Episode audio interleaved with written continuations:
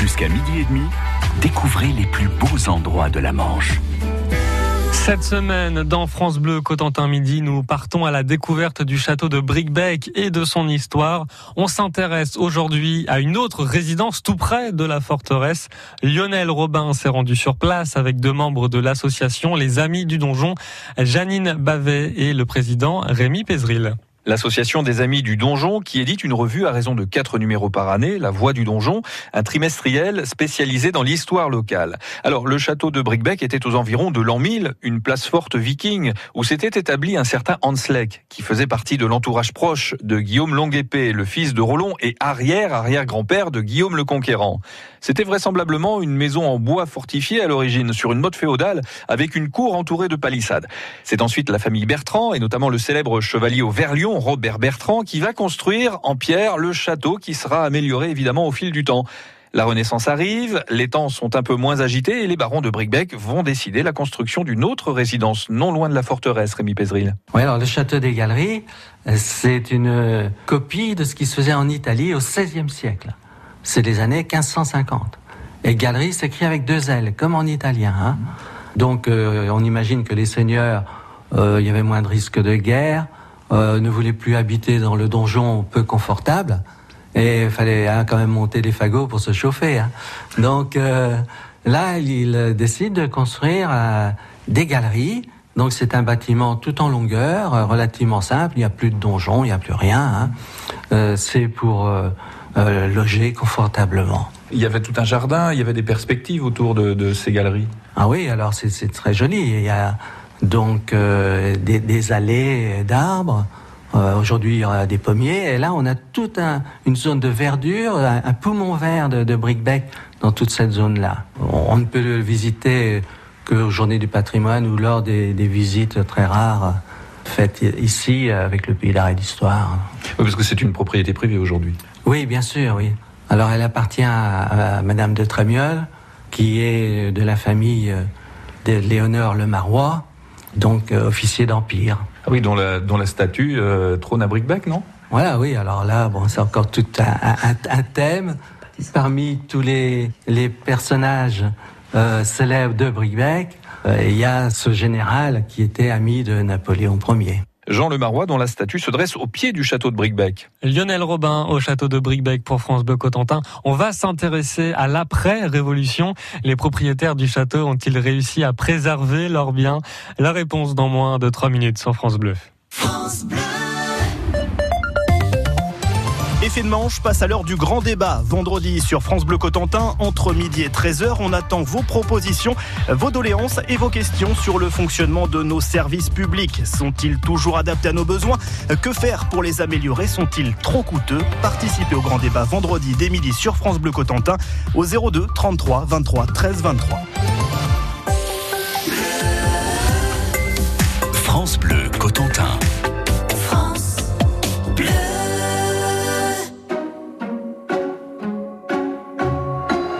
J'aurais pu traîner le long de mes rêves, j'aurais pu l'air de rien.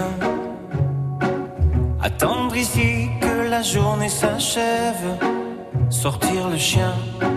Si j'en avais un, j'aurais pu m'inventer des inventaires, refaire et faire le point. Mais ce matin, j'ai bien plus cher à faire Ce matin j'irai dire aux gens que j'aime, au juste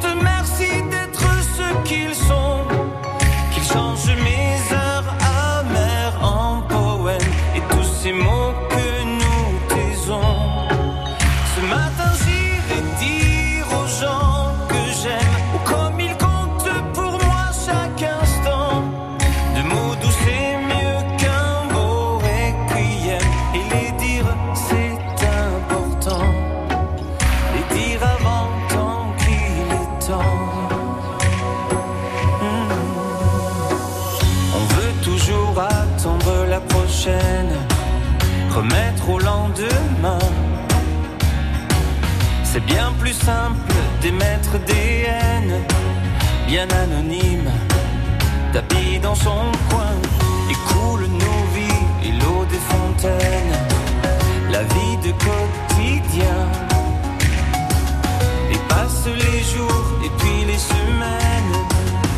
Bam badabada.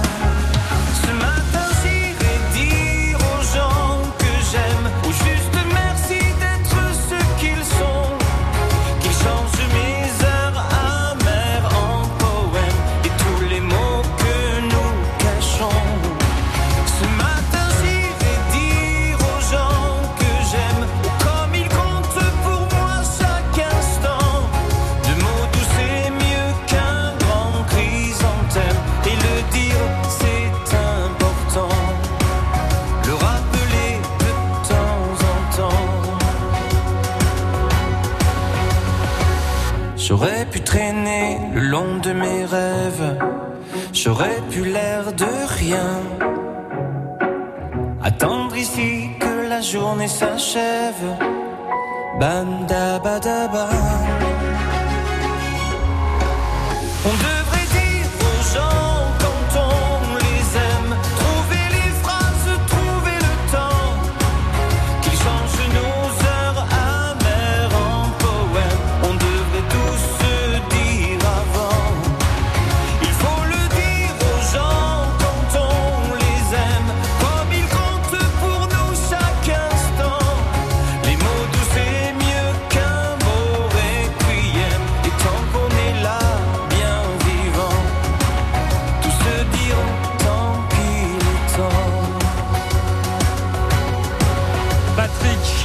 gens qu'on aime sur France Bleu.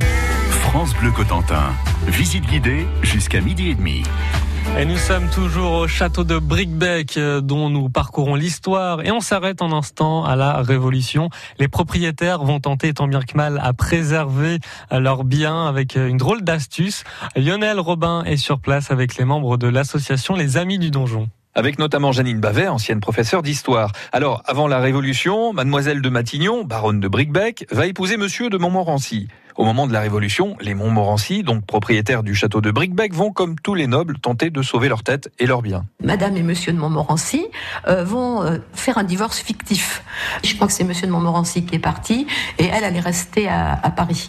Donc divorce fictif, ça lui permettait d'être un petit peu à l'abri par rapport euh, aux, aux révolutionnaires. Et alors après la Révolution, donc il est rentré, mais alors des biens avaient été confisqués. Le château des Galeries a été vendu dès 1793, je crois. Les acquéreurs l'ont revendu, etc. Euh, Je, me souviens d'un acte de vente de 1808 aussi, dans lequel, on retrouve l'acte qui a été fait pendant la Révolution. Alors, les forêts avaient été confisquées, elle a essayé de les récupérer, il y a eu un procès, donc c'est très compliqué. Là, ça permettrait de faire au moins trois ou quatre numéros de, la voie du donjon là- là-dessus. Et euh, elle euh, a vendu le, le château par morceaux. Il a été vendu à un hôtelier, à quelqu'un qui en a fait une, une auberge et qui a acheté le château par morceaux parce qu'elle n'avait pas vendu le chartrier, elle avait gardé le, chartrier pour euh, un de ses euh, de ses employés, si je puis dire, euh, qui avait veillé sur le château. Donc interdiction de vendre le chartrier, mais elle avait vendu le donjon, elle avait vendu la partie hôtel, etc. L'hôtel à l'endroit où il se trouve aujourd'hui. où il se trouve. Et ce qui l'a sauvé, parce que il n'a pas été. Il y a beaucoup de bâtiments du château qui ont été, qui étaient peut-être déjà en mauvais état avant la Révolution, mais qui après la Révolution ont, servi de, carrière. Des artisans, alors se sont vraiment installés dans le château. Il y avait quelqu'un. Alors je parle là 19e siècle, fin 19e, début 20e. Il y avait un artisan qui vendait du, charbon, char- les charbons et bois du Nord. Il y en avait qui vendaient des pierres. Euh, bon, il y a certainement peut-être même des statues et des choses importantes qui ont dû être euh, vendues hein, et qui doivent peut-être se retrouver dans certains manoirs ou maisons.